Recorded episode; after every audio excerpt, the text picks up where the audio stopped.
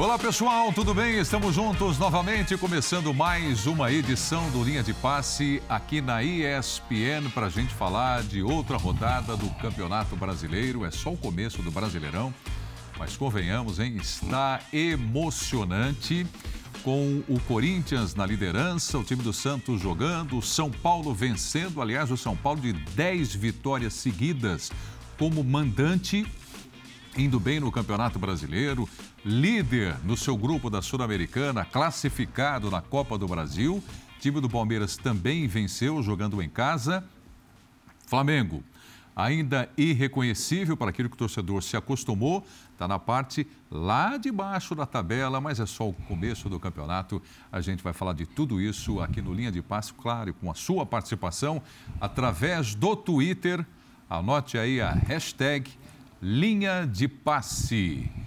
Aqui na bancada comigo hoje, Mauro Naves, Eugênio Leal, Rodrigo Bueno e Vitor Biner. Amigos, boa noite, alegria revê-los no domingão.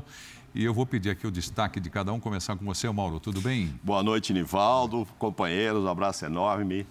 Um abraço também para quem está em casa nos acompanhando. Ah, vou falar do São Paulo, então, a quem você se referiu venceu, foi melhor, chutou mais vezes, finalizou mais.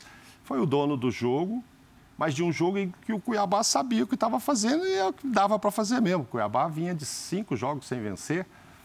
E aí não dá para tirar desse contexto, independentemente de tudo que possa colocar de merecimento para o São Paulo, a atuação do árbitro Alexandre Vargas Tavares de Jesus. Teve um pênalti, teve uma expulsão, que são questionáveis. Não estou dizendo que não foi, que foi. Já ouvi muitos, e eu respeito é quem comenta, que é especialista nisso. Aonde eu estava assistindo, por exemplo, o comentarista disse que não foi pênalti e que a expulsão foi exagerada. Então é óbvio que isso muda a partida. Não quer dizer que o São Paulo ah, não fez aquele pênalti depois com as mudanças do Rogério, Nicão, Rigoni, não fosse fazer os gols e até vencer o jogo. Mas o jogo ficou marcado por isso, sem dúvida alguma por causa do senhor Alexandre Vargas Tavares de Jesus, que eu acho que estava apitando pela primeira vez esse ano na Série A. O ano passado ele fez dois jogos. É novo ainda, tem muito que aprender e talvez estivesse nervoso hoje. Eu, eu, eu vou, vou confessar para vocês, eu de propósito, na abertura do programa, não falei da arbitragem. Sim. Eu quero ver se por acaso passa batido aqui a arbitragem como destaque na abertura do programa, mas não teve jeito. É mais uma linha de passe que a gente vai se debruçar e falar da arbitragem também. Vou falar Tivemos também do quatro expulsões. Então, é. tem, todo jogo você pode questionar se foi, não tem, foi, tem, se vale, mereceu. Tivemos quatro por enquanto. Seu destaque, Eugênio. Tudo bem, vizinho? Tudo bem, vizinho. Boa noite para você, para os companheiros, para os fãs de esporte.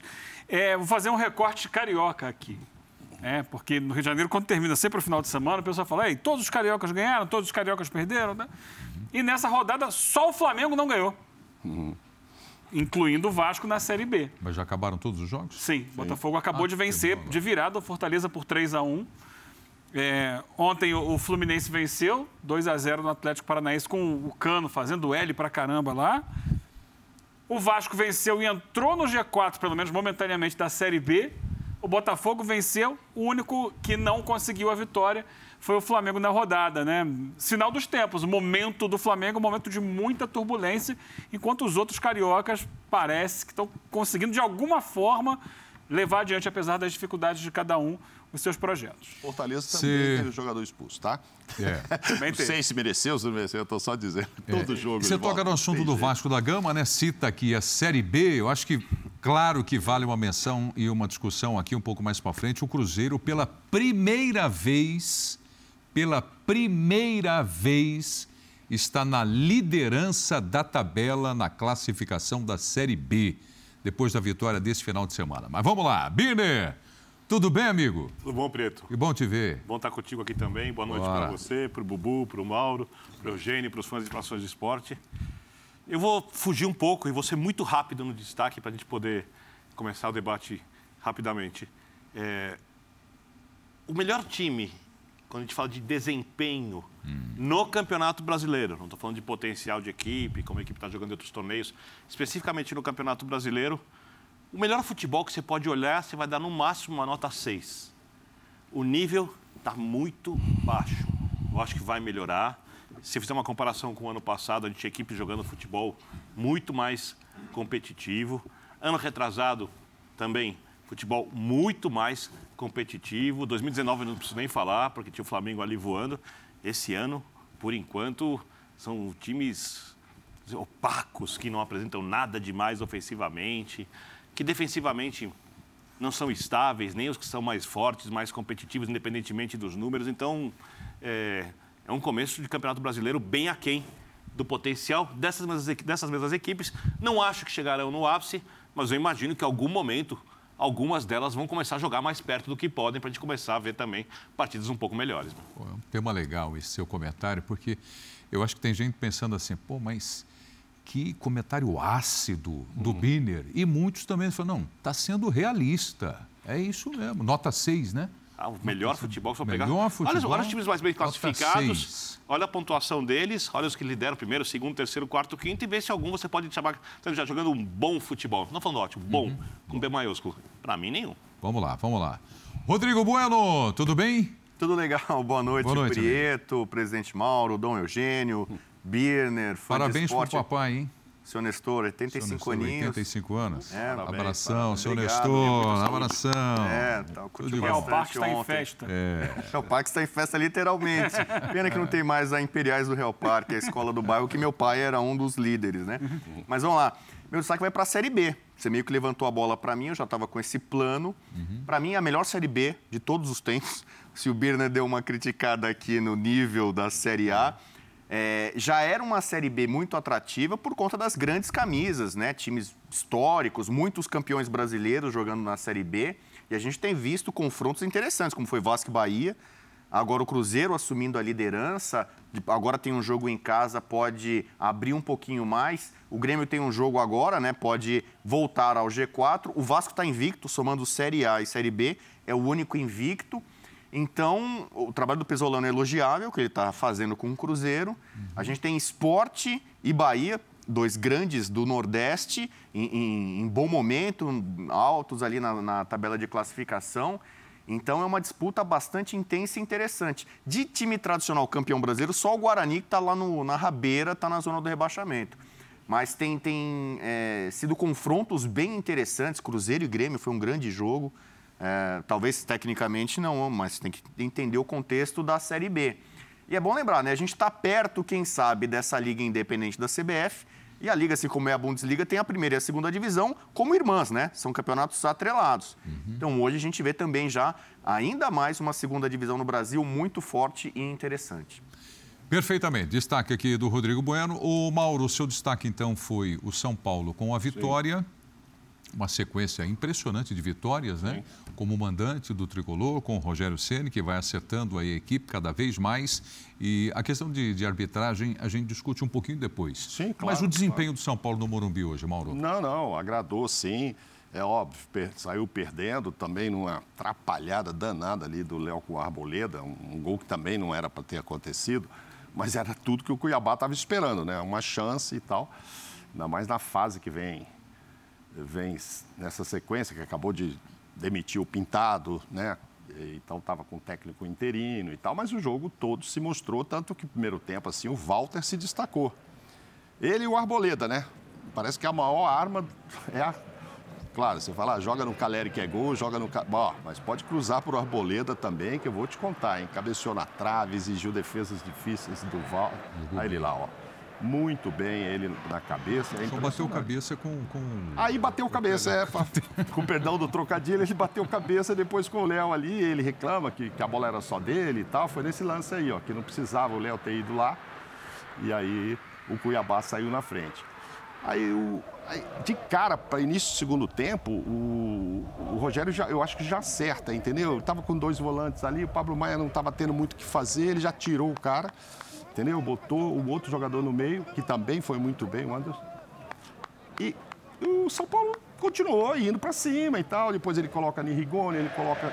É, o Patrick estava bem no jogo também, mas sai, ele coloca é, Nicão. Posso atrapalhar você? É. Esse lance me lembrou Sim. Van Persie, ah. Holanda e Espanha. Só que claro Van Persie fez o gol. Na é. Fonte Nova, em Salvador. É. Estava narrando esse jogo. É um pouco de exagero aqui. Desculpa, Mauro. Não, não é muito exagero. Sem problema nenhum. Agora, não sei por que o Rodrigo lembrou do lance da Holanda. Tem alguma coisa, Eugênio? Não, pode. Não consigo imaginar por. Eu também não sei por que Foi um golaço, lembrou. foi um é. golaço. O Van Persie foi está sendo porque foi um negociado, alguma coisa assim? Com certeza. Eu só falei da arbitragem porque, assim, independentemente desse domínio, é óbvio que um pênalti que é questionável, questionável tal, muda a história do jogo dentro do, do propósito. Foi esse lance aí dentro do propósito do Cuiabá, que estava bom demais para ele estar 1 a 0 ali no placar. É, Não quero dizer que o jogador do São Paulo simulou tal, mas acho que o empurrão não era para isso, o braço que tem ali do zagueiro não era para isso, mas enfim, o Caleri não tem nada com isso, nem o São Paulo tem nada com isso, foi lá e fez, empatou. Aí depois tem uma, uma expulsão, que aí prejudica também, claro, diminui a força do Cuiabá, que ainda assim a gente pode ver no finalzinho ali, teve uma falta com o Rodriguinho, se ele caprichasse e tivesse acertado, mas não seria dentro do jogo que a gente chama de justiça, se é que existe, se o São Paulo, se o Cuiabá ainda empatasse. Mas enfim, e o Rogério vai, eu acho que aos poucos, contando, olha lá, foi expulso.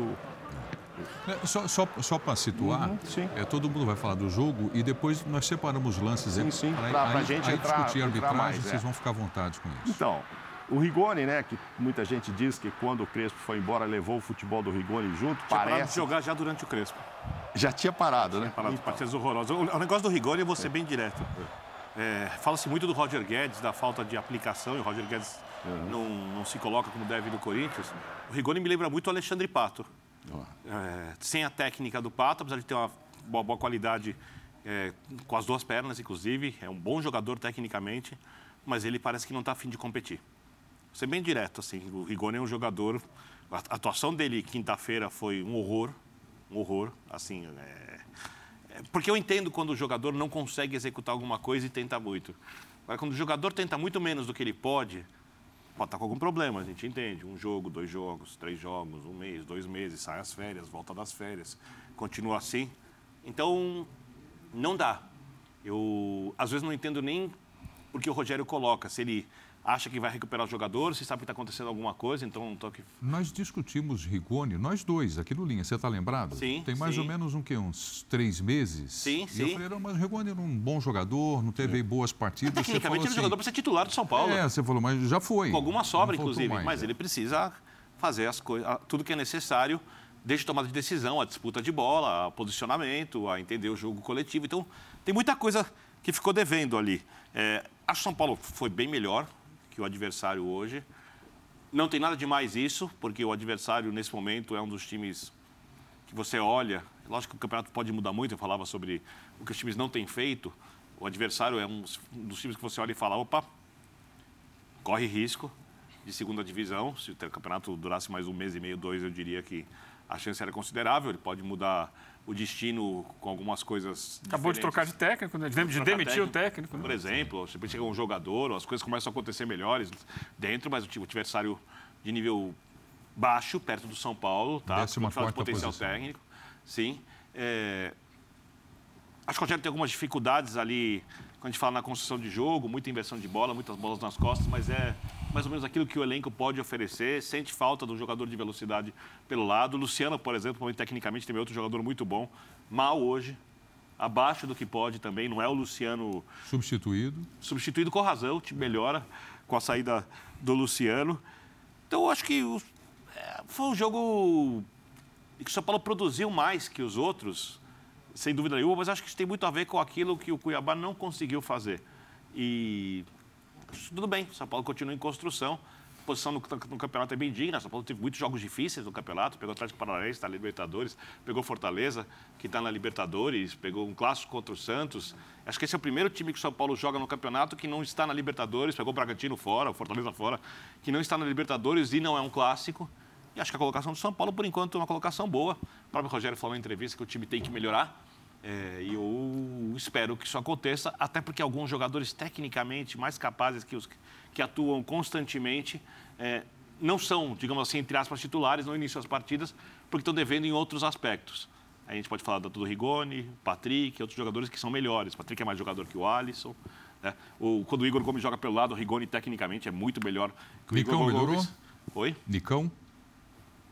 Nicão com a saída do Marquinhos vai brigar mais. Mas o Nicão, teoricamente, é segundo jogador de ataque ali, perto do que, é, o que o Luciano fez. Só que hoje o Rogério colocou do lado direito ali aberto numa função que ele teria colocado no Marquinhos se o Marquinhos estivesse à disposição. Então acho que são bons jogadores. São Paulo montou o elenco ali para jogar mais futebol do que está jogando. E hoje depois eu falo sobre a arbitragem, que ela tem um papel aí no resultado. Legal, bastante exigente. Lembrando que começaram os dois hoje, né? Tanto o Alisson como o Patrick, que o Birne acho que vão disputar um, uma vaga ali entre eles.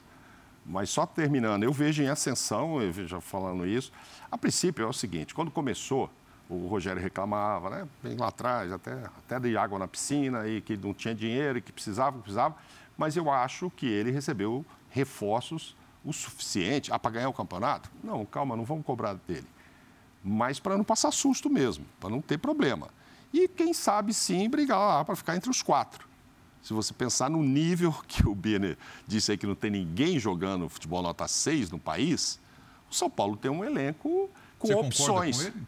Não, mas não tem ninguém que esteja enchendo os olhos. Nota 6 tem. É seis, é, seis No tem. Campeonato Brasileiro, tá? Eu gosto de ver o Atlético Mineiro, por exemplo, jogando tal. A gente gostava de ver o Flamengo, que às vezes faz uma grande partida, mas evidentemente não é aquele Flamengo.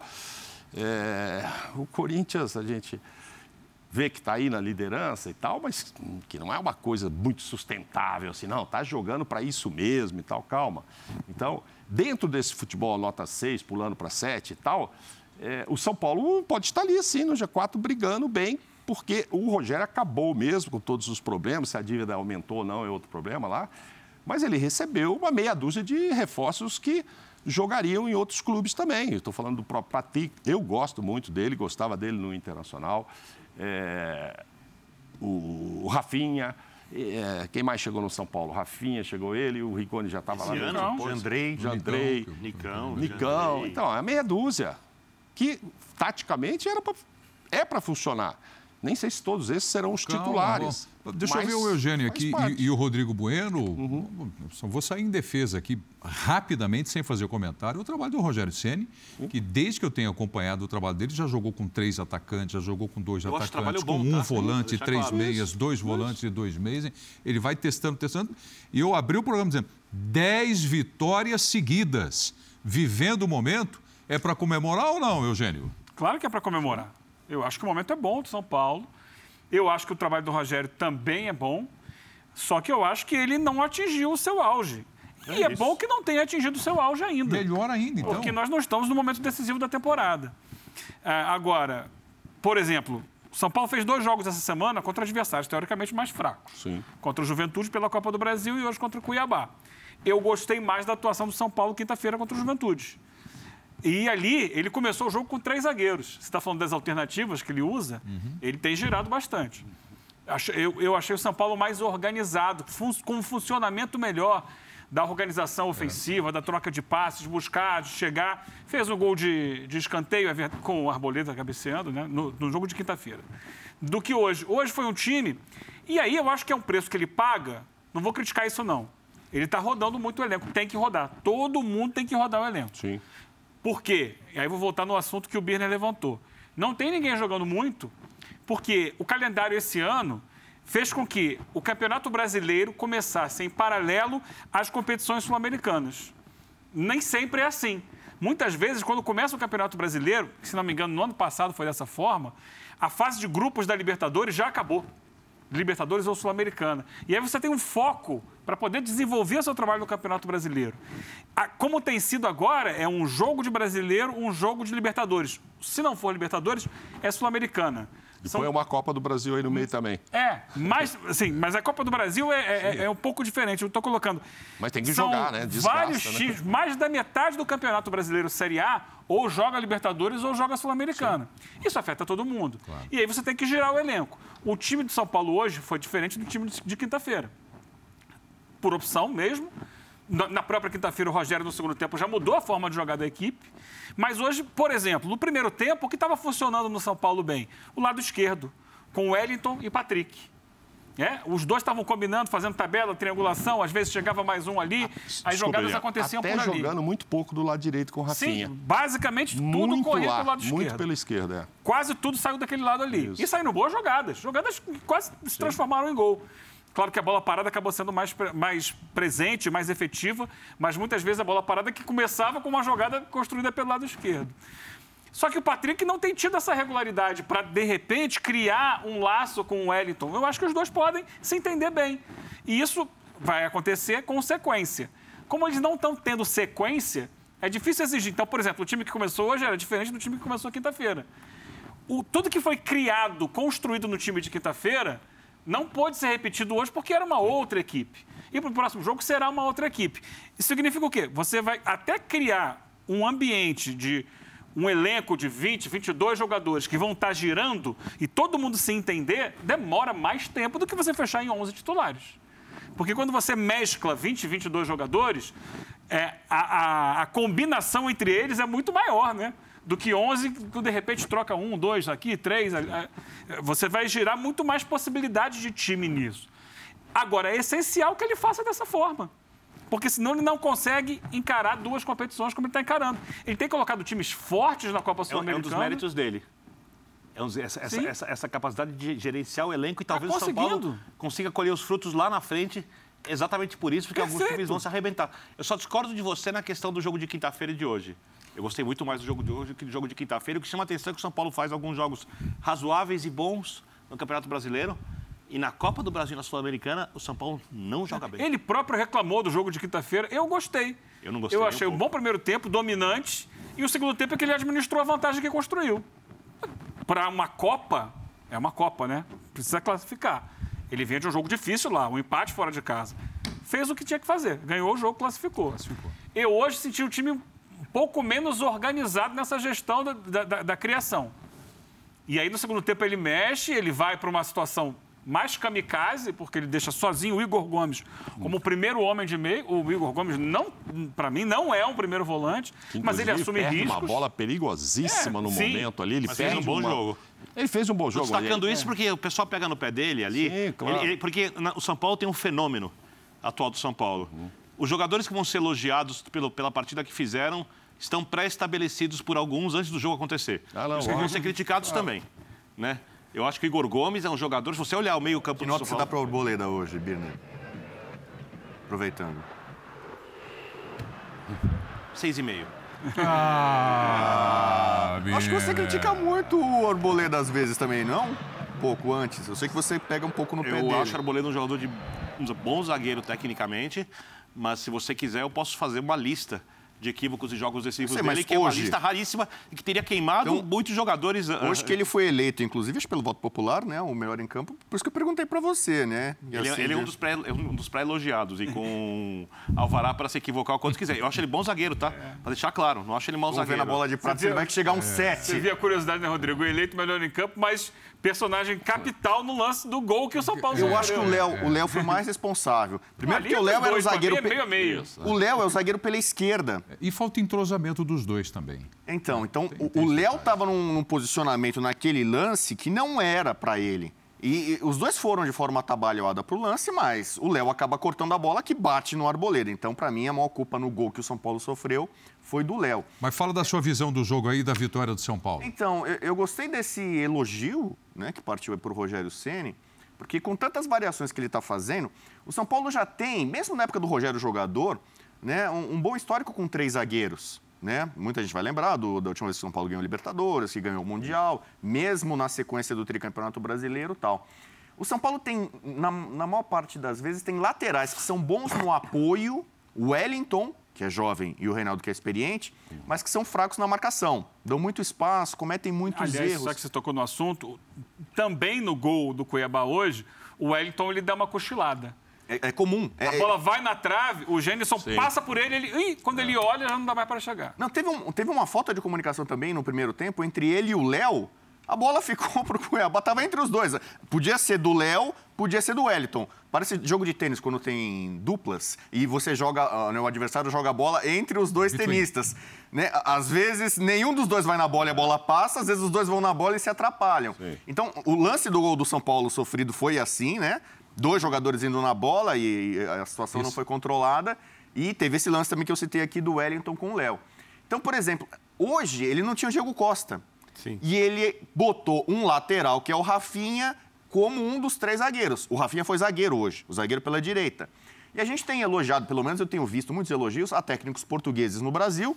Então, o, Abel no Palmeiras uhum. já usou o Piquerez como zagueiro, já usou o Marcos Rocha como zagueiro né? Você pega no Flamengo, o Felipe Luiz já virou de lateral esquerdo para zagueiro, ah, joga com três, saída com três. Essa, o Vitor no Corinthians acabou fazendo isso também agora. Essa é uma situação tática que está prevalecendo. É, uma tendência, tá né? Está prevalecendo. Uma linha de quatro, onde um dos laterais fica para fazer linha de três. Então, então, hoje no jogo São Paulo começou bem, aí o São Paulo tomou um gol e ele não abriu mão desse sistema. O Rafinha ficou ali mas ele deu liberdade para o Wellington enquanto estava em campo, deu liberdade para o Reinaldo na, na, parte final do jogo. O Alisson foi um, um ala né, durante o tempo que ele teve na, na partida. Então, são, são alternativas, são variações. A gente cobra muito isso de técnicos brasileiros, elogia muito dos portugueses. E o Rogério está achando algumas saídas, nem sempre vai dar certo. Eu também não gosto do Igor Gomes jogando o primeiro volante. Aliás, eu, eu, sou, eu sou um desses críticos do, do Igor Gomes. O Igor Gomes eu. Imagina porque... do Vinícius, então, do outro então, Igor. É porque Nossa, é um... esse aí já sai com Quem? nota Igor, negativa. Igor é. Vinícius. É. O Igor... Ah, não, mas aí esse não, mas que acontece? Não, mas aí ele fez uma grande partida contra o Juventude. foi muito bem. Entendeu? Fez grande partida, fez gol, cruzou e tal. Mas é exata, entra nesse, que nesse acontece? aí. É que quando o Igor Gomes foi lançado... Fala, não, não dá. Quando o Igor Gomes ascendeu ao time principal, falando que ele é claro que tem exageros, mas muita gente apontava, poxa, tá pintando o novo Kaká. Pelo ah, tipo de sim. jogo, pelo perfil. E ele. aí também por empolgação excessiva. Empolgação, mas assim, é. o estilo dele. Aí você pode falar questão tática. É mas o Kaká era um jogador que era marcado pelas arrancadas, era um cara muito vertical, né? Muito objetivo, contundente, resolvia de forma muito rápida as jogadas. O Igor Gomes é um jogador que tem se aplicado com o Rogério, muitas vezes jogando no, no, meio pela direita, marcando o lateral, primeiro volante, que não é muito dele. O Fernando Diniz usava ele também para buscar a bola lá na pequena área, às vezes ele errava passes. Hum. Você pode dar esse desconto para ele. Mas ele nunca foi esse jogador. E hoje o São Paulo contou esse pênalti, que para mim não foi, a gente vai falar depois. O André Anderson foi contratado para ser o Igor Gomes que ataca. O Igor... Por que que... Você fala, por que, que o São Paulo foi contratar o André Anderson? Porque o Igor Gomes é, é, um armador, em tese, é um meia que não pisa na área, que, que raramente dá uma assistência como ele fez aquela pro Luciano contra o Fortaleza. Ah, todo mundo, nossa, aquele é o Igor Gomes que se esperava desde o início. E a gente está vendo um jogador que é aplicado, que é guerreiro, tem, tem o seu valor. Mas ele não ficou longe de ser esse novo Kaká, né? Vou ser bem claro, já que ele está falando sobre o São Paulo, o que me chama a atenção é pegar um jogador que é um operário, é um operário, ele nunca vai ser um craque, é um operário útil, um jogador que tá, parece crescendo um pouco ali, que exerce várias funções no meio de campo, esse é o meio de campo do São Paulo. Não tem um jogador de marcação realmente consistente para jogar por dentro, tanto é que ele vai jogar ali algumas vezes. E tem jogadores no elenco com essa função, mas não estão jogando bem. Como, por exemplo, o Luan, que nunca é criticado. É, o Alisson é um outro operário. Joga aberto, fecha na marcação, com a bola não produz muito, né? Mas por que o Alisson tem uma avaliação diferente do Igor Gomes quando a gente olha a produtividade de ambos os jogadores nesse ano. O Rigoni é menos criticado que o Igor Gomes. Quer dizer, o cara faz três funções no meio de campo, joga de primeiro, joga de segundo, joga pelo lado. Você acabou de citar uma assistência dele, rouba a bola, consegue entender taticamente todas as necessidades, cumpre aquilo que o Rogério faz. É um jogador que não brilha, mas tem uma certa regularidade no meio campo. E eu queria entender por que é esse o jogador que as pessoas escolheram para ser um problema na equipe. O Sara já foi tratado como problema, o Sara é o melhor jogador de São Paulo. E hoje é um foi problema. tratado como problema. Hoje é um problema. Olha, tá, tá jogando. Tem gente questionando. Só uma coisinha. Uma o, coisinha. O, até o Rigoni, que foi criticado, o Rogério, até nas, nas substituições, ele foi bem. O gol da vitória do São Paulo tem participação do Rigoni, e participação do Nicão, jogadores que entraram no segundo tempo. Errou, Caleri. Errou, mas participou. Ah, participação é um erro de cruzamento. Ah, e cruzamento então, fácil. Não, mas assim, o pênalti também, né? alguém poderia hoje, falar. O pênalti é sofrido por um jogador que entrou é. no lugar do Pablo Maia e aí o Igor já mudou. O Igor passou a ser o volante, ou seja, hoje ele já fez duas funções. Ele começou para jogar à frente do Pablo Maia e quando entra o André, é o André que vai jogar para frente e ele volta lá para ser o primeiro volante, que uma hora até quase oh, um vacilo. Eu estou sendo hum. cobrado aqui. Sim. Eu estou sendo cobrado aqui. Eles estão falando da vitória do São Paulo e tudo. Esse é o lado A, né, na abertura do programa. Mas vamos para o lado B, uhum. que foi a arbitragem.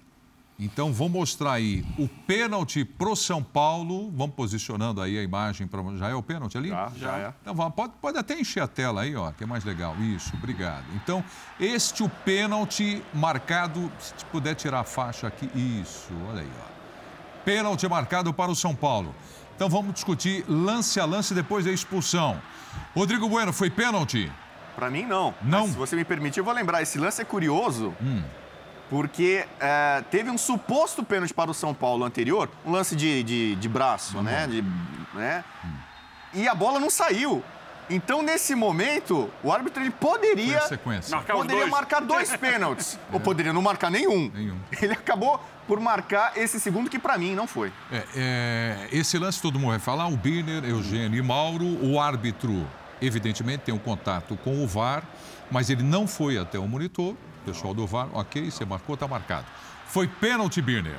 Esse lance para mim não é pênalti. Não é pênalti. É, teria que me esforçar muito para enquadrá-lo na categoria de ultra neo pênalti, que só se marca aqui, mas não consigo. O Marlon não derruba o jogador do São Paulo, é, mas temos que citar, para ser justos com quem viu o jogo, e a torcida do São Paulo que deve estar questionando a parte mais fanática da nossa decisão, o que o Bubu disse é verdade. Eu, eu tiro até o suposto. É. Aquela bola na mão ali no futebol brasileiro, com o braço aberto, mesmo sem intenção, sem nada, é pênalti. Foi muito mais pênalti do que esse. Não, aquele mais, foi. É. Aquele foi e esse não foi. E o que o Bubu disse, a bola não saiu para o árbitro chamar o VAR ou para o VAR avisar claro. a arbitragem. Aconteceu tudo é, na sequência. Mostrar, o lance do braço nós vamos mostrar já já também. Então, mas para mim, esse, esse lance esse aqui, não. esse aqui, ó, enche a tela também, olha ali, ó. É. Mesmo que é, seja tem também. Tem outro ângulo melhor aí. Mesmo que seja também um pênalti meio jabuticaba, que só acontece no Brasil, mas esse lance é marcado aqui jabuticaba no Brasil. Só tem no Brasil? Só tem jabuticaba, é uma fruta que só tem no Brasil, então tem uns pênaltis, ao invés de eu usar a expressão. Só para para mim, o meu futebol, nenhum deles é pênalti. Isso, exato. Por isso que eu estou chamando esse também, para não chamar de neo-pênalti, como você chama, estou chamando de jabuticaba, ultra-pênalti porque no Brasil se marca esse pênalti. Então, se ele marcasse esse aí, ah, mas pô, não foi, não foi. ah, mas no Brasil marca. Então, então tá ok. O é. segundo não, o que então, ele marcou não. Então vamos voltar lá a discutir aquele outro que foi marcado o pênalti. Então, para você não foi pênalti, Mauro? Não. Não foi. Para você, Eugênio? Nenhum dos dois. Nenhum dos dois. Nenhum dos dois pênaltis. Nenhum dos dois. Não, é, é. vejo pênalti nenhum deles. E os colegas já falaram sobre, o, sobre ambos. Esse aí é o que não foi tem. marcado o pênalti. Esse daí. É. é. Agora, é, entendo o seguinte: a decisão é do árbitro, ele está no campo, ele está de frente para o lance. Mais ainda no da mão. O da mão ele está muito de é. frente, assim, ele olha daqui para dele ali. Pro né? Acho que ali não cabe ficar indo olhar o VAR. Ah, vem aqui olhar o VAR, eu achei, não você achou. Mas que seja assim todo, no campeonato bom. inteiro, só Sim, isso. Sim, tem que ser. Perfeito. Ele achou que foi, que ele marque o pênalti. Eu acho que não foi. Para mim, não há um contato suficiente para derrubar. Eu cheguei à conclusão de que isso não vai mudar a gente vai ficar discutindo aqui o árbitro, se ele é amador, se tem que profissionalizar, porque ele errou, que é um absurdo errar e tudo mais. Agora, nós vivemos há tanto tempo no futebol, torcedor que, que, que viu aí a partida, está vendo o lance aqui, mesmo quem não viu o jogo. O futebol é isso aí, é a enganação, é a mentira, é ludibriar o árbitro, né? E aí os próprios jogadores falam, olha, mas nós somos prejudicados vocês também prejudicam. Isso é ludibriar o árbitro. Mas é bom lembrar, esse árbitro é um árbitro muito jovem, né? A estreia Sim, dele em, em, em, primeira divisão, Alexandre Vargas Jesus. E quem acompanhou o jogo inteiro, ele tem, a gente está analisando aqui lances capitais e decisivos. Mas ele parecia sempre ter uma tendência de árbitro caseiro. Então a gente está vendo um jogo no Morumbi, onde o São Paulo tem sido muito forte. E o Rogério Ceni vai falar já já. A torcida do São Paulo tem sido mais uma vez, muito parceiro da equipe, não só em, em, quantidade, mas em qualidade, em apoiar o time durante o jogo, e isso tem dado resultado para o São Paulo. Mas em lances, por exemplo, no final do primeiro tempo teve um lance em que o Luciano cabeceia as mãos do Walter e ele não marca né, a, a falta. Lances assim, pequenos, menores, mas que ah, parecia uma certa tendência para o time grande que está jogando em casa. Olha o lance da expulsão. Lance da expulsão aí. É, eu, para mim, eu não vejo intenção. Ele, ele tenta chegar na bola, o Arboleda é mais rápido que ele, faz o corte e há um contato consequente. Então eu não vejo ali uma jogada temerária e tal. Estava até ouvindo o Simon mais cedo e para ele seria cartão amarelo. Eu não sei como é, porque tem, existem Errou termos, aí também. Né? Eu achei exagerado, Errou. não achei um lance para expulsão, não. Mas assim, só sobre o que você falou antes, né? É, o árbitro vai errar e vai acertar sempre. Uhum, uhum. Sempre. A favor de um time, a favor do outro, contra esse, contra aquele. Eu não gosto de endossar reclamação de que é, o meu time está sendo perseguido, meu time não conseguiu resultado por causa da arbitragem. Ele erra, ele acerta. Essa questão de ser caseiro, até Renato Roel uma vez me, me corrigiu. Eu falei, olha, achei que, achei que o tal árbitro foi caseiro. Ela falou, Eugênio, é estatístico. É, a tendência da arbitragem mundial é favorecer o time da casa. Então não é só esse rapaz que estreou hoje na primeira divisão. E acho que tem a ver com o adversário também. Se isso aí é, é um clássico. Você acha que ele marcaria o pênalti é. que ele marcou se fosse do outro lado? O, é, o pro Cuiabá contra então, o São Paulo Morumbi? Falando, é uma questão é. da arbitragem mundial. A tendência do árbitro é se deixar influenciar é, a favor do time da casa. Em termos de estatística, isso a Renata falou que tem livro, inclusive, já detalhando isso. Mas acho assim, eu acho que o árbitro errou nesses dois lances mas é, eu não compro a ideia de que ah, o, o só São Paulo só ganhou porque o árbitro isso ou aquilo. Uma não. coisa é a análise do jogo, e... outra coisa é a arbitragem que vai errar Sim. e vai acertar. E ele quase se complica no fim, quase ele complica o São Paulo, porque ele deu cinco minutos de acréscimo. Para sete. Sete e meio, era sete é. e meio. Tava tendo sequência de laterais, escanteios. E ele não acabava. Já falei, o Cuiabá ainda vai empatar o jogo com minuto 60, é, né? É. Então ele realmente é um árbitro que precisa sobre evoluir, esse, pegar mais lance, experiência. Sobre esse lance aí, eu vou te dizer que na hora que eu estava assistindo, eu assistia o jogo todo, eu falei, ah, não, ele não tinha intenção, merecia, não sei o quê. Aí me lembrei do Rodinei, Internacional e Flamengo. E comecei a me lembrar de outros. O pé escorregou, foi lá. Se você olhar fechado, ele podia ter quebrado o tornozelo do Arboleda. O Léo Pelé.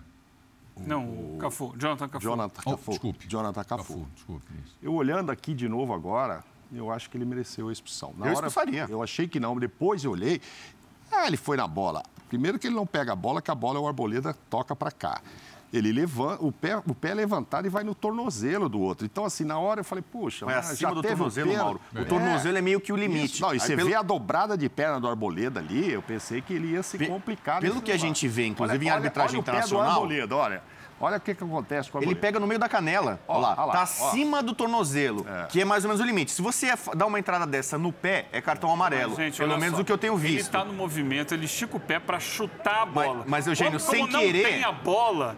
É, o pé dele vai. Vai, mas, aí, mas é aquela coisa. Sem querer, não tem como ele tirar sem querer, limites são cometidos. E o Rodinei lá pelo Internacional. É, é igualzinho, não, era, não, não era uma situação para expulsão. Pois é, mas... Bem-vindo ao Neo-Futebol, Eugênio. É, o Neo, é o Neo. Eu já o futebol, o futebol que você cresceu vendo, que a gente cresceu vendo, eu concordo totalmente com o seu raciocínio.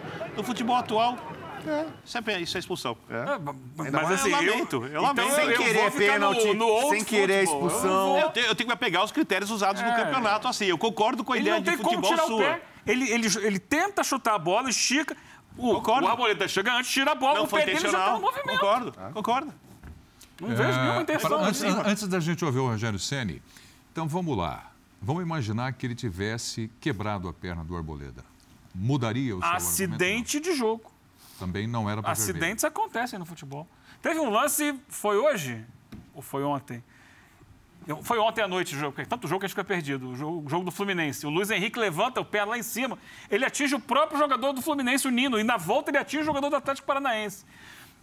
Vai dizer que ele tinha intenção de, de atingir o próprio companheiro? Acontece, acontece. Não, são, são, acidentes de jogo. Então vamos lá com o Rogério Ceni falando aqui no Linha de Passe, vitórias seguidas como mandante, a importância do Morumbi. Rogério.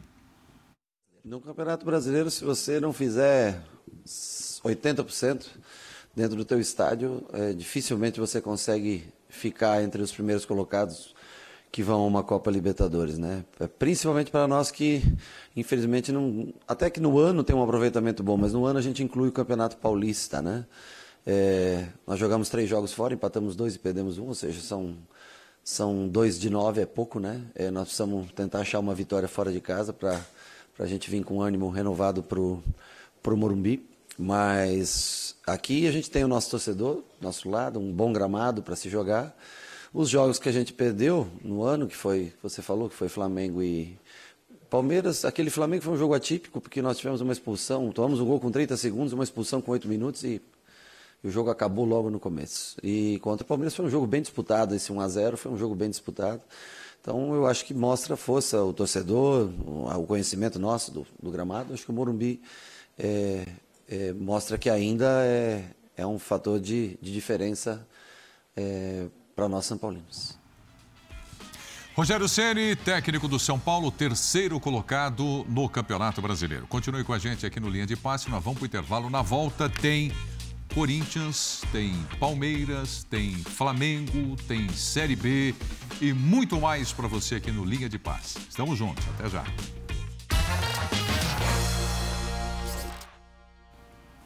Vamos lá, pessoal. Estamos de volta num clima quente aqui no estúdio. Vamos levar para o ar agora a Série B. Foi destaque do Eugênio, a Série B.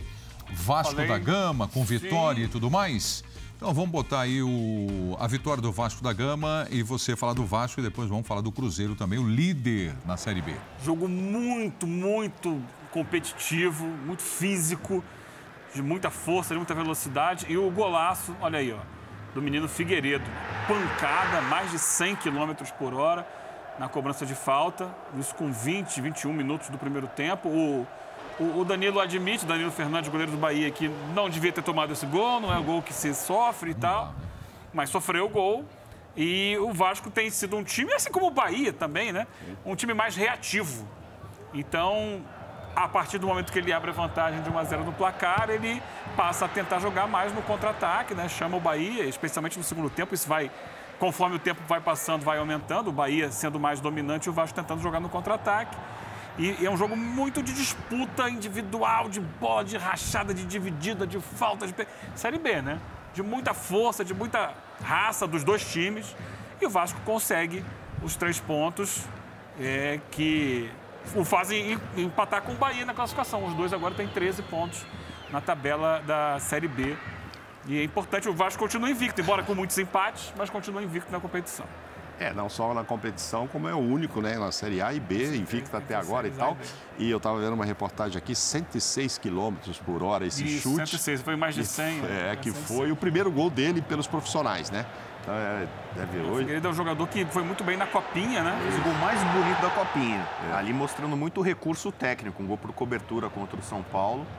É, e eu, assim, eu, eu, eu, tenho dito isso sobre o Vasco. É. E, e, desde a época da copinha, quando começou a temporada, aí no Campeonato Carioca. Eu sou muito mais o Figueiredo que o Raniel. Sei que o Raniel no Vasco deu uma resposta com tem gols. jogado mais pelo lado do campo. Tem é. jogado, foram titulares juntos e têm sido titulares regularmente. Raniel mais centralizado, o Figueiredo jogando pelo lado do campo. Agora, é um jogador muita, de muita força também, né? O Zé Ricardo ressaltou que a gente havia falado ali agora, acabamos de ouvir o Rogério Senna falando da torcida, de jogar em casa e tal. E óbvio, que o Zé Ricardo falou a mesma coisa com relação a jogar em casa e ter todo o apoio da torcida. E para variar, como todos os técnicos dizem assim, não, precisamos evoluir. Isso é, é o que Hoje mais a gente uma, ouve. Uma tarde mundo. de. Assim, é. A torcida do Vasco nunca Sim, abandonou o time, nunca abandonou. Nunca é. abandonou. Mas é aquela história. Aliás, o Vasco brigou, porque esse jogo tinha sido é, adiado para segunda-feira. O Vasco brigou, não, quero jogar domingo à tarde. É. Porque ele tinha essa expectativa de lotar o estádio, foram 21 mil pessoas, se não uhum. me engano, encher o estádio e foi uma grande festa. Recebi mensagem e até vídeo. O pessoal antes do jogo fazendo Sim. pagode na entrada ali, a galera, pagode, festa, para criar esse ambiente Sim. favorável ao time e a gente viu na arquibancada mesmo. a torcida jogando junto. E, e esse foi todo. o grande teste até agora, né? O Vasco está invicto, mas digamos assim, é. desses times tops que a gente imagina que são os, os, confrontos diretos, né? O Vasco agora tem uma tabela um pouquinho mais complicada. Uhum. E o Bahia vinha liderando, o Cruzeiro ultrapassou era realmente o, o jogo para testar ainda mais o time do Vasco. Vamos agora para os aflitos Cruzeiro líder na Série B no Campeonato Brasileiro. Vamos lá, o gol do William, um erro né, na saída de bola. E mesmo assim o William Oliveira marcou um golaço, né? Olha aí, ó, por cobertura. Não, não, isso não é. Não é. Seu lança dele. Então nós temos aí os melhores momentos. É, então, pela primeira vez, como está aí na tela, desde que foi para a Série B, o Cruzeiro é líder na competição. Eu ainda acho que tanto o Cruzeiro quanto o Vasco precisam melhorar para que consigam manter as suas posições, o Vasco para subir, o Cruzeiro para manter a liderança. O jogo foi, eu te olho o número de chances, foi, foi o que interessa no final das contas. Futebol, você fecha espaços para que o adversário não crie e tenta abrir espaços no bloco, no sistema de marcação adversário para criar chances. O Náutico finalizou três vezes mais, foram quatro finalizações do Náutico contra duas do Cruzeiro na direção certa. É, escanteio 6 a 6 grandes chances uma para cada lado. O jogo foi um jogo equilibrado. Então, para você falar, olha, o Cruzeiro está jogando o suficiente para subir, não dá para garantir. O que vale num jogo como esse, ainda mais num jogo equilibrado, é você ganhar na casa do Náutico. não é uma coisa fácil. E exatamente quando você não joga tão bem, você obter o resultado positivo tem um valor muito especial, desde que você comece a jogar um pouco melhor. Agora, eu acho que o trabalho, dentro do que é possível, está sendo bem feito. A expectativa do Cruzeirense era muito assustadora. Né? O Pesolano tem conseguido montar o time de uma maneira interessante, competitiva, sem grandes nomes, né? sem o Cruzeiro com planejamento agora financeiro um pouco mais racional. Se conseguir subir dessa forma, aí ano que vem tem cota de primeira divisão, pode melhorar patrocínios, outras coisas. Se a SAF andar, vai atrair empresas também, né? porque é óbvio que qualquer empresário um pouco mais pés no chão, ele tem muito mais facilidade de colocar dinheiro um negócio administrado por executivos e com regras claras do que colocar uma política de clube onde você de repente faz um projeto que vai ser desmontado porque você precisa se aliar a um grupo político onde ninguém entende absolutamente nada de futebol e muito pouco de economia para você poder se eleger. Aí você passa a ter um projeto de poder no meio de incompetentes. Teoricamente, executivos são mais competentes na administração de dinheiro e de obtenção de recursos. Então, é, o resultado é muito importante, importante. Acho que a atuação foi dentro do possível no momento boa, mas o Cruzeiro também precisa crescer um pouquinho mais para a gente dizer, olha, vai subir. Posso fazer mais uma comparação estapafúrdia? Assim como eu fiz aquela do, do Van Persie no lance do Caleri. O William Oliveira, que é volante, não é nem atacante, não é nem meia tem sido destaque, não é a primeira... Foi eleito o melhor jogador da partida. É, mais uma vez. É, é bonito então, gol, Lucas, o Lucas Perry, né, o goleiro. Lucas, Lucas Perry, Perry do São Lucas Paulo, que pertence ao São Paulo, foi decisivo na conquista do Pernambucano defendendo o pênalti. É, ele me lembrou, não só no lance do gol, mas como algumas infiltrações, do Ramires. Ramires que fez sucesso depois no Chelsea, né, um volante.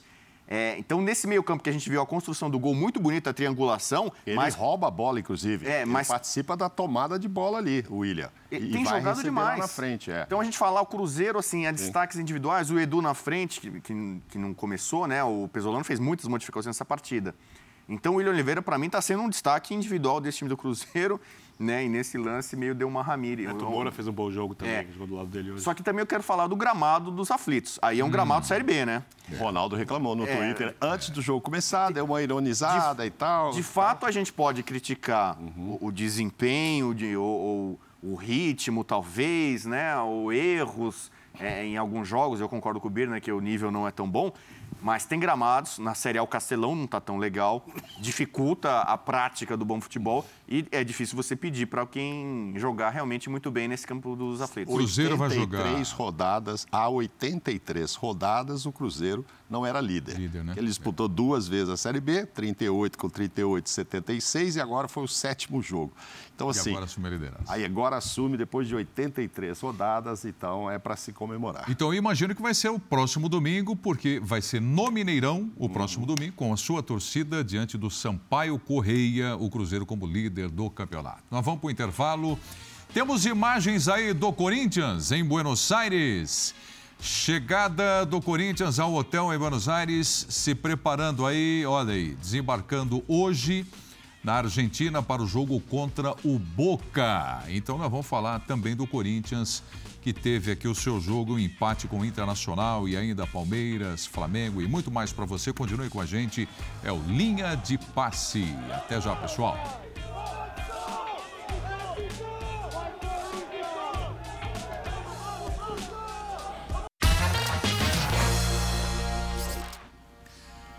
Estamos de volta com o Linha de Passe aqui na ESPN e eu mostrei aí imagens para você. Gostaria de repetir aí a chegada do Corinthians em Buenos Aires, a festa do torcedor, olha, estamos escutando, né, um clima de alegria.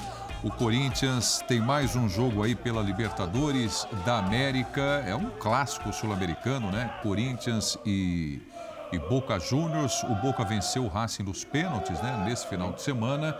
Então tem um clima de otimismo também para o jogo na bomboneira para a equipe do Boca. Enfim, é um jogo importantíssimo nesse grupo da Libertadores da América. O Corinthians é o líder, passou ali o Rafael. O Vitor Pereira não desceu do ônibus ainda? É, vai passar daqui a pouco o Vitor Pereira o técnico do Corinthians, que ajustou bem o time né, nesse início de trabalho dele na temporada 2022. O Corinthians é líder no grupo E com sete pontos. O Boca é o vice-líder com seis pontos ganhos. Então é uma grande expectativa para esse jogo que encaminha aí provavelmente a classificação para quem vencer, né? O Cali vem na terceira posição com cinco pontos e o Always Red, quem diria, quatro pontos, até porque venceu o Corinthians no jogo de estreia desse grupo. É o William agora, né? É. Tá aí o William, bastante festejado também, fazendo muita diferença nesse elenco corintiano. Já já nós vamos falar do jogo do Campeonato Brasileiro antes da viagem do Corinthians, o empate com o Internacional por 2 a 2. Eu tô aqui, já falei a respeito do Vitor Pereira, porque eu tô sabendo que ele é o Jô, aí é o Jô ele fez uma, uma grande festa ali com os torcedores, ba bastante ah, é? entusiasmado. É o Vitor Pereira, né? O Vitor Pereira curtindo pra caramba aí o jogo da Libertadores da América. Então, mas eu vou soltar para vocês aí comentarem sobre rapidamente, rapidamente aqui a expectativa do jogo contra o Boca. Começar com você agora, Rodrigo Bueno. Esse é um jogo que é muito mais importante para o Boca do que para o Corinthians, né? Porque o Corinthians tem que perca, não, não, o Corinthians não está lá para perder o jogo. Mas ele tem um jogo na mão em casa com a West Reading, que supostamente vai ter três pontos e ele vai se classificar. Claro que ele tem ambições de fazer uma pontuação maior, passar em primeiro. Enfrentar o Boca Juniors na bomboneira, numa Libertadores, é sempre algo marcante, simbólico. Né? Tem alguns estádios que são míticos, lendários. Então o Corinthians vai para tentar fazer um grande jogo. Tecnicamente, o Boca já mostrou que não é um time é, dos mais brilhantes, mas vai oferecer, claro, aquela tradicional resistência, vai pressionar, vai sufocar, vai querer, de alguma forma, né, devolver uh, o tropeço que sofreu em São Paulo. É, o Corinthians tomou essa decisão, a gente está falando com o Mauro aqui, né, de levar o Rafael Ramos, uhum. mesmo não estando inscrito na Libertadores. Olha o é, Vitor Pereira aí, ó. Todo mundo já sabe sobre o episódio de racismo, pelo menos a acusação de racismo que o Edenilson fez. Então, o Rafael Ramos, que chegou a ser detido, ele viajou com o grupo, ele está aí, né? Não sei se foi uma forma do Corinthians protegê-lo, o Corinthians que acabou pagando a fiança para ele sair é, é, da cadeia, é, mas virou uh, o noticiário corintiano também com isso, está acompanhando na viagem até Buenos Aires essa história, né? Mas é, é um jogo interessante e é bom lembrar. É, é, eu falei, tem esse todo o componente histórico de Corinthians e Boca, já foi final de Libertadores, o Boca já eliminou antes e depois disso o Corinthians e Libertadores, mas no domingo tem Corinthians e São Paulo. O Corinthians é líder do Campeonato Brasileiro e o São Paulo está em terceiro. Vale a liderança. Então o Corinthians também, de certa forma, a gente não sabe se o Fagner está à disposição nem para o jogo do Boca, nem para o jogo do fim de semana contra o São Paulo.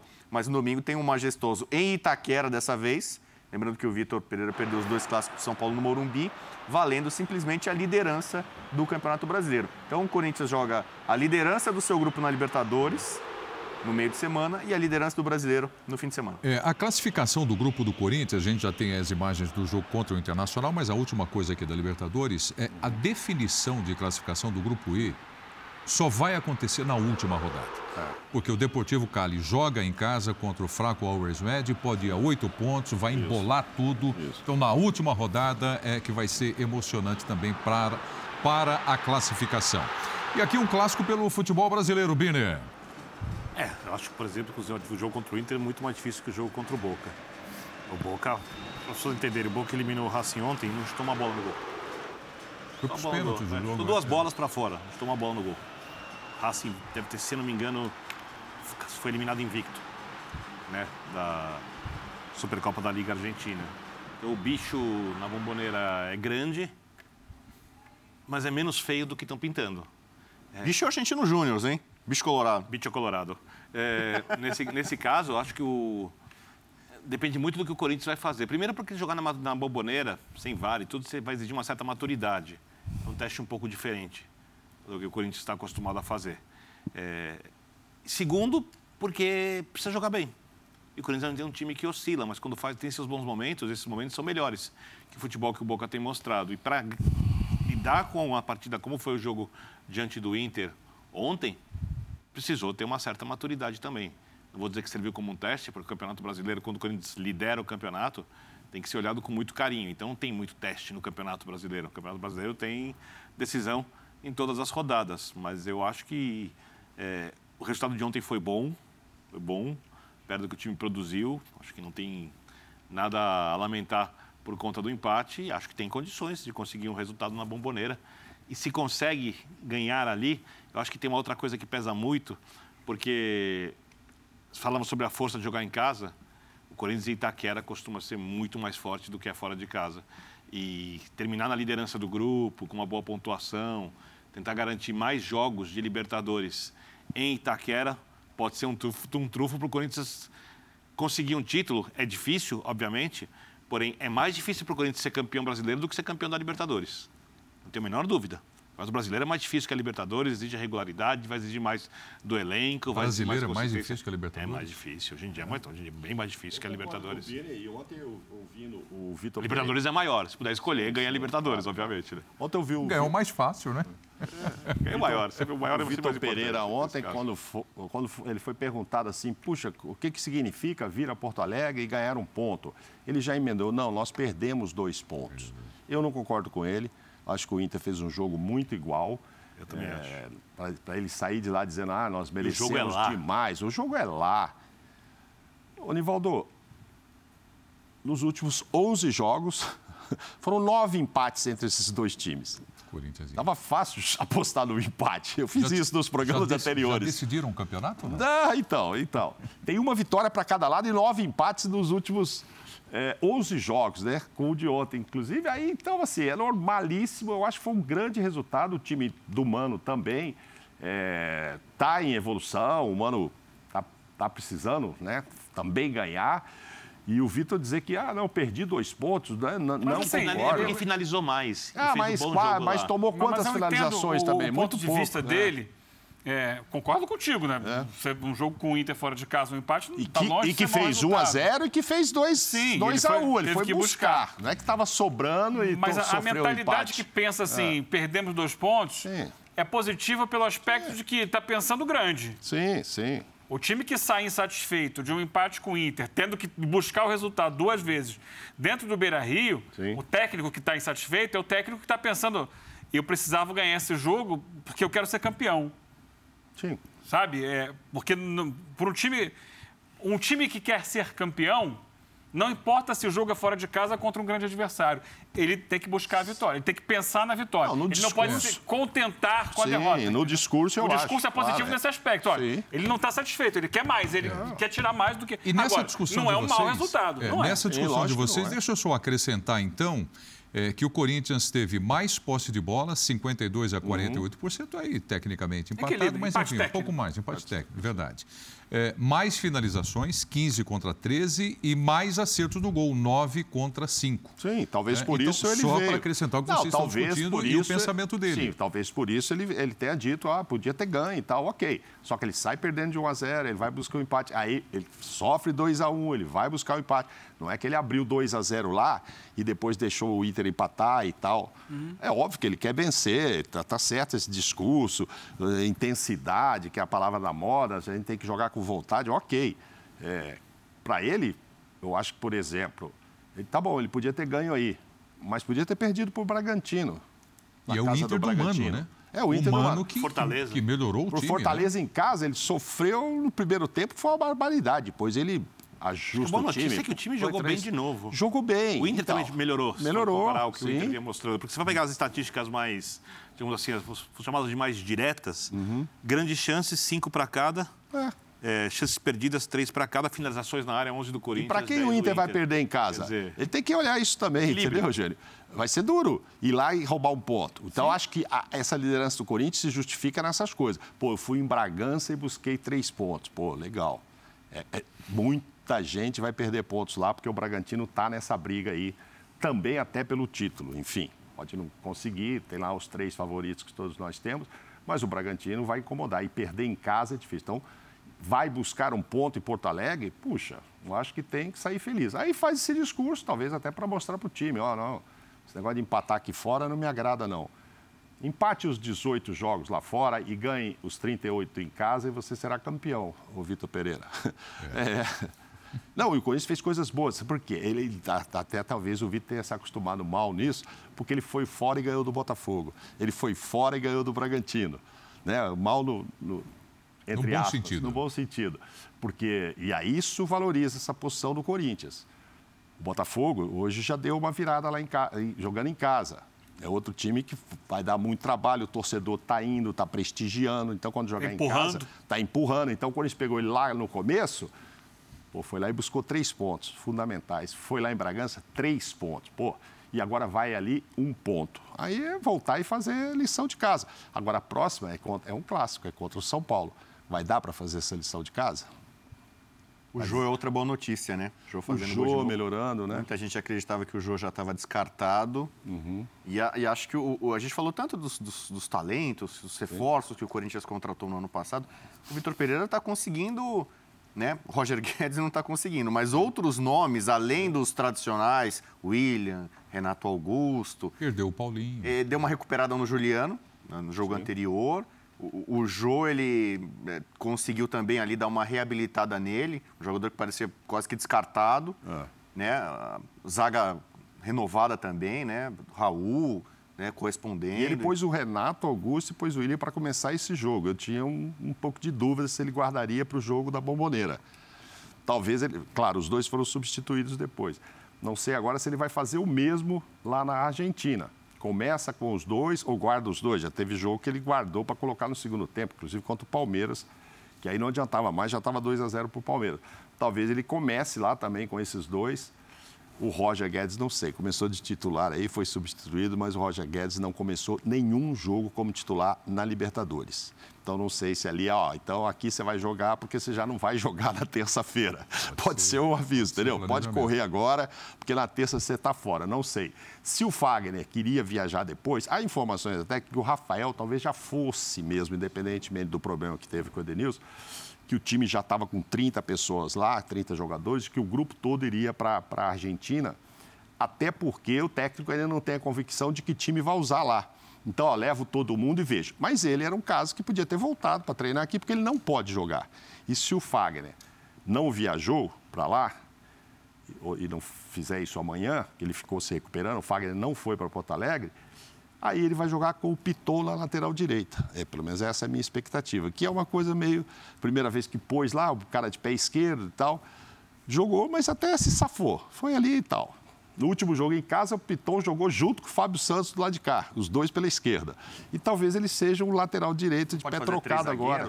Fazer tentar um esquema que a gente estava comentando. É, mas aí esse ala tem que ser o Mantuan na correria, né? E não o Guedes. Ele fez meio isso.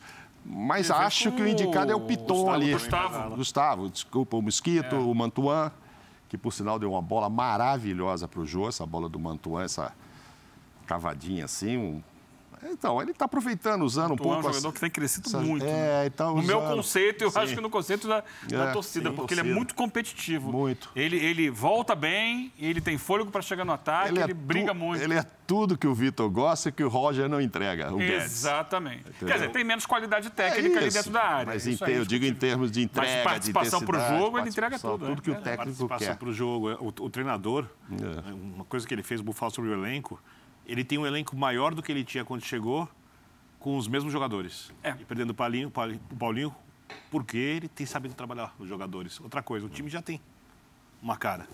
O time mudou, ele conseguiu mudar uhum. a faceta da equipe do Corinthians para alguma coisa mais competitiva. Ele consegue, por exemplo, variar muito mais a formação que entra em campo, adaptá-la às características, às características dos adversários do que fazia antes. O Silvinho. Outra questão, é, o Silvinho era praticamente obrigado a escalar os jogadores mais renomados. O Vitor Pereira não precisa mais. Não tem essa pressão? Acabou. Não. Acabou né? Pode até surgir se o time tiver uma sequência de jogos Mas ruins, esse é um passe livre é... que os técnicos estrangeiros têm quando chegam ao Brasil. É. Então, eles, mas eu, não, eles eu... podem fazer. O brasileiro se mexer está inventando. Então, mas eu, mas eu não o acho... O estrangeiro tem liberdade para fazer.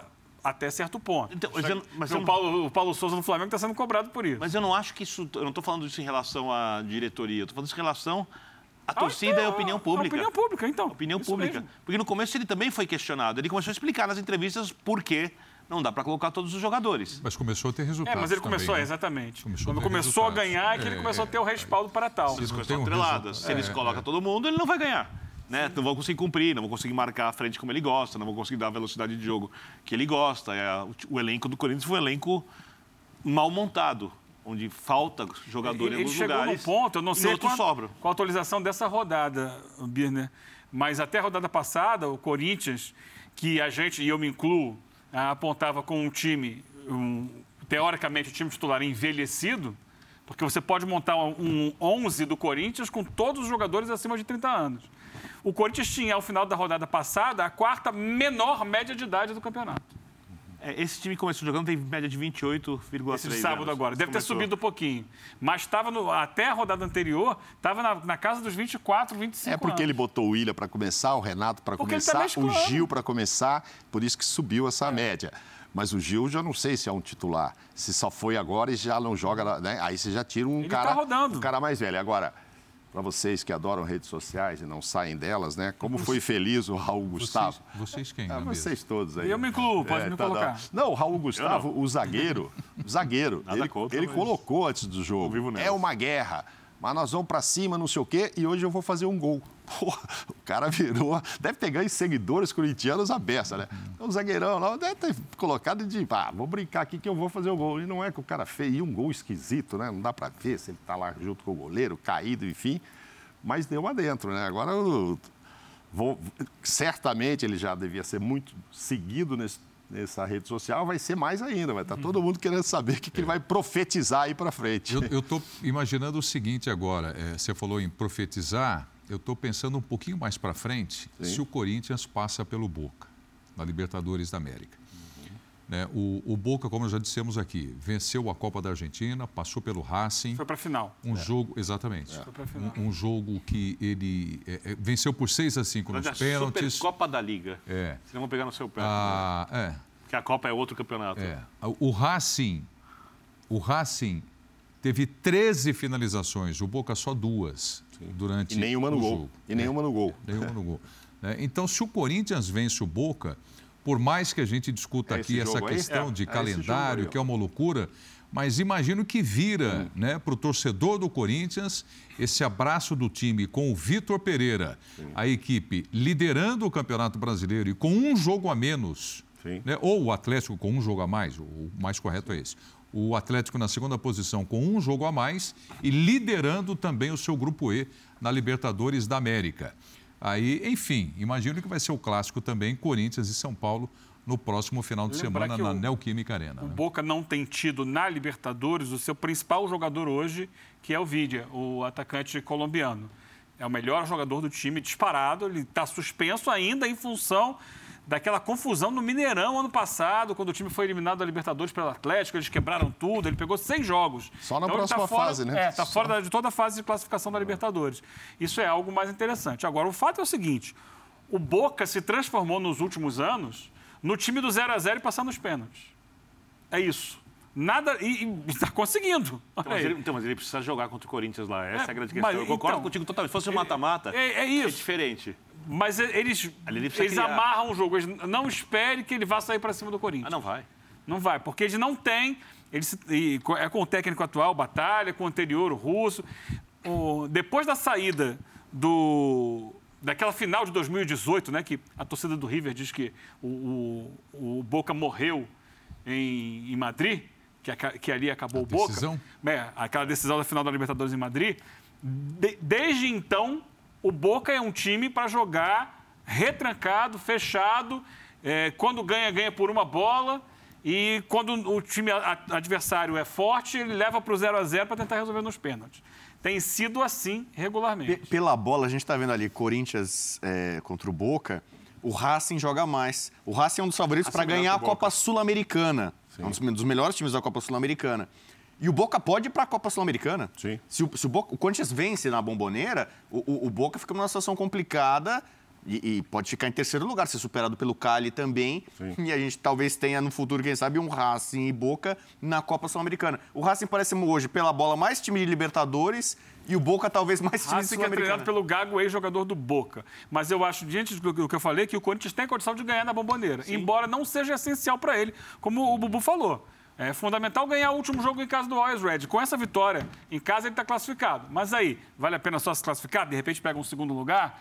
Então é importante buscar um É resultado. um empate, um no empate mínimo, não é né? ruim. Um empate no mínimo. Mas uma das estrelas, Oscar Romero, do Boca, não jogaria no Corinthians hoje. Não, tá? não jogaria. Não jogaria, de fato. Em que pese o irmão ter feito um bom papel O irmão no passado. jogaria. O irmão jogaria. Mas exatamente. esse não. Bom, e, e ainda sobre o Campeonato Brasileiro e o empate com o Internacional, quando o Mauro aqui né, defendeu que não, um empate, um ponto para o Corinthians foi um bom resultado. A propósito, um bom resultado para o Internacional também, contra o líder do campeonato, com um ponto dentro de casa, o bom trabalho que está fazendo o Mano Menezes na equipe do Internacional Colorado. Agora, um empate que certamente o torcedor, e quero saber a opinião de vocês aqui, já acredito que não vão entender como um ponto muito bem conquistado, foi o empate do Flamengo com o Ceará por 2 a 2 É uma coisa que, se eu perguntasse para vocês antes de começar o Campeonato Brasileiro, alguém aposta que o Flamengo, em algum momento, estará abaixo da décima posição na classificação do Campeonato Brasileiro? E ele está muito próximo, é só o início do campeonato. Mas imagine, Eugênio, que você falou dos times cariocas no começo do campeonato, o que incomoda para o torcedor do Flamengo a posição do time neste momento no Brasileirão. Então você anota que tem jogo do Flamengo na Libertadores nessa semana e vai haver muita confusão, muito protesto de torcida, muita manifestação. Há uma enorme insatisfação hoje dentro da torcida do Flamengo com tudo. Né? Porque lá é o Paulo Souza, também é o Paulo Souza. É, alguns jogadores, também alguns jogadores. Presidente, sim. Vice de futebol, sim. Há uma insatisfação generalizada. A torcida está muito irritada com os rumos do Flamengo. Há até quem se preocupe, dentro da torcida do Flamengo, que o clube possa repetir o que fez o Grêmio ano passado. O Grêmio, quando começou o campeonato, era um dos favoritos para ir para a Libertadores, pelo menos. O quê? Ou não era? O quê? Não era? O quê? O Grêmio era candidato, Essa, não era? Chega a esse ponto, a O preocupação... campeonato o Grêmio, anda- O Grêmio foi rebaixado. O Grêmio era ou não era um dos favoritos quando começou o campeonato Não, ano eu acho, passado? eu acho que tem uma Mas são diferença times- são grande. times incomparáveis. que Tem diferença grande. Ah, Essa preocupação a questão é- da torcida... O campeonato vai. Ouvi, li algumas pe- pessoas preocupadas com a demora do Flamengo em começar a ganhar no campeonato. Essa preocupação é justa, mas cogitar rebaixamento, para mim, é... Eu acho que pode perder o campeonato. Como disse o Maluquice. Guardiola, né? Você ganha o campeonato nas últimas oito rodadas, mas você pode perder nas Isso primeiras oito rodadas. O time não anda. O Flamengo tem hoje time, elenco, estrutura para jogar muito mais do que tem jogado. Há problemas? Sim. Há desfalques, há muitos jogadores machucados, há várias questões envolvidas ne- nessa questão. Mas o fato é que as ideias do Paulo Souza não foram absorvidas pelo time e o Flamengo joga um futebol pobre para o que se espera de um time como o Flamengo. E não dá sinais de melhora. Por isso, há uma insatisfação enorme, porque não se toma decisão dentro do clube. E semana passada isso envolveu o presidente, porque foi feita uma votação dentro do Conselho Deliberativo, com o apoio do presidente, para que se rest- restringisse o número de sócios com direito a voto no Flamengo, off-Rio, de fora do Rio, limitando a mil sócios de fora do Rio de Janeiro. Isso gerou um problema interno muito grande. Além disso, Isso não ainda... tem lógica nenhuma, né? Coisa antidemocrática. É, né? completamente Não antidemocrático. tem lógica nenhuma isso aí. Além disso, ainda faz eco o Jorge Jesus. Ah, meu Deus. do céu. E, Mas é. e a Essa- preparação dos essa jogadores, um monte de jogadores machucados. Então, os jogadores machucados eh, geram outra insatisfação, que é com o departamento médico do Flamengo. Porque tem jogador que demora para voltar, quando volta, joga uma partida, se machuca de O novo. Rodrigo Caio sentiu o tornozelo, né? É, o Rodrigo Caio, o Pablo e tantos e tantos outros jogadores que demoram para voltar e quando voltam se machucam de novo e tem que voltar para o DM, ficam um tempão afastados. Então é uma outra insatisfação porque a coisa está acontecendo já há algum tempo no Flamengo e não se resolve isso. É claro, tem um componente político lá dentro. Há uma cisão dentro dos vários grupos que dão sustentação ao presidente Rodolfo Landim. Há uma, uma ala que não está caminhando junto com ele nesse momento. E ele fez uma opção por caminhar hoje junto à ala do Marcos Braz, que é o vice de futebol. Então, tudo que explode dentro do futebol respinga internamente também dentro do presidente. Ou seja, o ambiente é muito carregado, é muito pesado hoje, é muito difícil. E o Flamengo vai ter uma semana de cobranças. E o gol que o Hugo tomou, hein? Mais é, uma essas situação. comparações, poderia falar algo do Ronaldinho contra A a insistência Inglaterra. com o Hugo é outra irritação de grande parte da torcida do Flamengo. Mas o Santos chegou lá e machucou, mas ele vai ter que conversar muito com o Hugo. É, eu acho o seguinte, e quando joga bem também não está ganhando, como foi contra o Botafogo. Ele jogou melhor, talvez, até do, do que o Botafogo. Parabéns ao Botafogo, ganhou o jogo em Brasília e tal, mas não foi uma apresentação ruim. Ao contrário, já muita gente falou, nossa, olha, já vai evoluindo o time do Paulo Souza, merecia um resultado melhor, e merecia mesmo. Mas aí eu acho que também, até numa outra falha do Hugo, que é aquele chute também do Botafogo, me parece E que o outra Hugo falha também... do Arão. É, do Arão, é, Arão e depois o Hugo. Agora, é, tudo bem, tem todo esse problema do lado de fora e tal, mas o que está incomodando é que o torcedor olha ali e fala assim, puxa, mas cadê esse time? Com esse elenco, está evoluindo? Pô, parecia que já tinha acertado aquele quarteto lá da frente, que agora a coisa ia andar, faltava acertar a defesa assim que tiver todo mundo. E aí teve Pablo, teve Davi Luiz lá atrás e tal, e não funcionou. Não funcionou, não dá para reclamar Mas, que... Mauro, não é botar os jogadores só. É Sim. que esses jogadores se entendam com os jogadores que estão à frente deles, para Não, que essas claro. lacunas E aí não tem apareçam. tempo de treino, ok. É isso. Ó, óbvio que não tem. Ele fala, preciso treinar. E ele precisa treinar. Se Outra ele vai coisa, a fazer uma linha de três, vai ficar. Exige que os jogadores pressionem muito à frente. Sim. Se você permitir a transição, você está com seus jogadores avançados, você facilita para o adversário contra-atacar. Uhum. Aí toma um gol numa falta dessa, que nem o Hugo tomou, quando o time está indo prestes a vencer. E se segurasse o resultado, essa loucura toda que o Eugênio citou ali que acontece dentro do clube. Seria minimizado A temperatura aqui. baixa. Baixa, claro. É, então, é assim. Porque ficam falando. A gente fica apontando os problemas, fica quais são as soluções. Essa é a grande questão. É, passa pelo técnico. Não sei, acho que acho que está demorando demais para arredondar, mas não significa que você tenha que trocar o técnico. E o nível individual de alguns jogadores, tecnicamente, por exemplo, o Gabigol. Baita jogador, não abre mão de jeito nenhum, mas já teve fases em que ele perdia menos chances. Bruno Henrique, para mim, o melhor jogador de 2019 do país, voou também por conta de parte física, ainda não conseguiu chegar no melhor nível. Isso vale para outros atletas Sim, também, os lados do campo, atrás, complicados. Quem são hoje os jogadores de lado de campo da primeira linha, linha defensiva do Flamengo, que vão atuar? O Felipe Luiz como um terceiro, um, um jogador que avança mais do lado esquerdo, do lado direito, a gente não sabe quem é o jogador. São muitas coisas para serem resolvidas. Quais são as soluções? Porque é um timaço que tem que jogar um futebol à altura do que a torcida pede e exige, o que é completamente viável se começarem a pensar mais é, e se procurarem se entender em vez de ficarem procurando culpados para tudo. Deixa eu, eu trazer uma informação que eu acabo de receber aqui, que o, o Rodrigo Bueno falou sobre o goleiro Hugo, da falha, da cobrança de falta, foi o Nino Paraíba, né, que bateu a falta. Isso. É, numa reunião, o técnico Paulo Souza conversou com o Hugo e confirmou a ele, Hugo, que ele será o goleiro titular contra a Católica na Libertadores da América. Então tenha confiança aí no É, Hugo, dá essa porque eu acho que porque lesão pra Você vai é. ser titular da Porque não ia ser, ia haver um revezamento do Santos jogando ali Copas e tal, mas o Santos se machucou. Então, assim, ele tem que, exato, dar moral pro Hugo. Vamos lá, que também, diga-se de passagem, antes de sofrer esse Se gol, tivesse o Santos em condições, tal- talvez. talvez o papo seria outro. fosse Ah, outro. Vinha sendo, né? O Santos vinha, vinha o jogando. Santos vinha jogando esse tipo de competição e o Hugo não. Aí o Santos machucou. Agora, se- praticamente, ou você põe o Hugo ou terceiro ou quarto, então ele deve ter mantido o Hugo aí, vai conversar com o Hugo, que é, em defesa dele, eu digo que fez mais um trocadilho, duas boas ou três defesas antes de tomar o gol. Tomar o gol. Ele fez umas Mas aí defesas tem o clichê do difíceis jogador também. do goleiro de time grande. É. Não adianta fazer defesas espetaculares e tomar gols tomar como um esse, gol 30 aí, é. Agora é o seguinte, tem esse jogo em casa e o, o Paulo Souza ele tá meio que conclamando um pouco, né, na, na coletiva, a torcida do Flamengo, não, juntos vamos sair da- Sim. desse momento de dificuldade, os resultados não estão aparecendo. E desde o episódio do Jorge Jesus, entrevista infeliz e tal, tudo mais, ah, houve uma impressão de que o Paulo Souza havia ganhado um pouco mais de corpo, de moral, né? Ah, Ele cresceu, ah, né, de alguma forma a opinião pública, a mídia, muita gente condenou né, a, a falta de ética do Jorge Jesus e aquilo, né, a resposta mais elegante ali, né, aquele tapa de luva de pelica do Paulo Souza.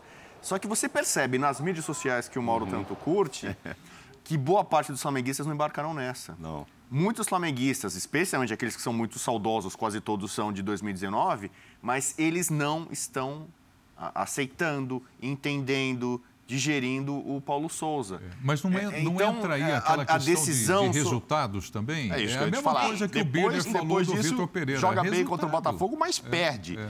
Não joga bem com o Ceará e empata. empata. Tem os resultados. Se tivesse ganho do Botafogo, tivesse ganho de 3 a 0 do Ceará, Aí você diria, pô, tá fortalecido, 30 técnicos do mundo inteiro mandaram mensagem. E eu vi tal, nas redes sociais bem. o que o Rodrigo está dizendo. Ele não está conseguindo. De fato, é. muitos torcedores ficaram do lado dele. A gente lembra do Rogério Ceni. O Rogério Ceni fez um esforço, acho que até além da conta, para tentar conquistar a torcida do Flamengo. Desde que ele assumiu e fazia elogios rasgados à nação, à torcida, ao clube e tal. E você não percebia assim uma reciprocidade, né? Ele acabou sendo campeão brasileiro, muita gente. O Flamengo foi campeão brasileiro, apesar do Rogério Ceni. Isso. O Paulo Souza meio que tentou fazer esse movimento. E, e, e, esse episódio de Jorge Jesus talvez fosse a chance de ele, pô, vamos todo mundo junto aqui. E, Falta carisma. Ele não tem. E não está acontecendo, ele não está caindo no Paulo. gosto do rubro-negro. É. O Paulo Souza não tem carisma, ele não tem empatia com a torcida, não tem comunicação com o torcedor. É, Mas ele, então tá difícil, é um porque o Rogério Ceni não tinha, o Domi não tinha. Sim, e o Jorge o Jesus lá tem. atrás não tinha. O Renato tinha, Só tem, o Renato tinha no começo, é, mas então... quando os resultados não vieram para o Renato também a coisa... Aí vira para outro lado, né? É, a coisa não andou, é, né? É ódio ou, ou é amor. Mas é, a questão do, do Jorge Jesus, ela deixa esse torcedor saudoso, como você diz, de 2019, com esse pensamento. Até o dia 20, que dia é hoje? 15, né? Uhum. Tem mais cinco dias ainda. Olha, ele está aí, gente. É. Ele está aí, está dando. Até o dia 20 ele pode esperar. É, é, é, é, isso que o torcedor se coloca essa pressão e isso é, respinga internamente. E mais, politicamente, a, pode ser que ele não venha ao Flamengo, eu acho que ele se queimou dentro da diretoria atual do Flamengo com essas declarações, mas ele gerou mais um problema interno, porque ele diz: a diretoria do Flamengo foi a Portugal e não me convidou para treinar o time. Eles não. Eu falei para eles, ah, de repente, se vierem em janeiro, a coisa pode ser diferente. Foram em dezembro, que não era a melhor hora, e eles não me convidaram. Ele joga contra a atual diretoria do Flamengo. Sim. A diretoria de futebol, Marcos Braz e Bruno Espírito. Marcos Braz deveria ter dado uma entrevista lá em Todo Brasília. Todo mundo dizendo, se calou no Flamengo, é. o presidente Landim não falou, Marcos Braz não falou, o Espíndola muito menos. É, e isso joga é, é uma guerra política. Onde foram dadas as declarações do Jorge Jesus? Na casa do Kleber Leite, ex-presidente do Flamengo, que pertence a um grupo político do Flamengo, Sim. que já teve o domínio do futebol e que não tem hoje. É. Então, isso é todo um jogo político claro. que influencia no ambiente e se reflete dentro de campo. Bom, o time do Flamengo, o lado positivo aqui, o Flamengo lidera o seu grupo na Comebol Libertadores da América e, como eu acabei de dizer aqui, tem a Católica pela frente aí e, enfim, uma chance incrível de terminar essa fase de grupos em primeiro lugar. E por falar em primeiro lugar, vamos colocar a classificação aqui do Campeonato Brasileiro, atualizando, porque já terminaram os jogos desse domingo, os últimos que ficaram, né? O Botafogo e também o Goiás e Santos. Aí, então, o Santos tem até a chance de subir um pouco mais, não conseguiu. Perdeu. Corinthians lidera com 13. Galo jogou ontem 12 pontos. O São Paulo hoje venceu no Morumbi 11. O Botafogo também com vitória 11 pontos. O Santos, como eu disse aqui, perdeu para o Goiás, tem 10. Mas vamos mostrar o gol já já do Goiás. Galo com jogo a mais, Curitiba, né? o Galo com 7 jogos, o Corinthians com 6. Curitiba, 10 pontos, Havaí também 10, o América 9, Palmeiras venceu o Red Bull Bragantino 9 e ficou ali à frente, mas com a mesma pontuação do time de Bragança Paulista. Em 11 o Internacional, que empatou com o Corinthians. Fluminense, 8 pontos. O Cano fez um golaço, né? Dois gols, um golaço, o segundo gol dele. Goiás foi para 8 pontos. O Cuiabá perdeu no Morumbi 7. Atlético Paranaense 6. O Flamengo perto da zona de rebaixamento. Onde é que está ali o Mengão? 6 pontos.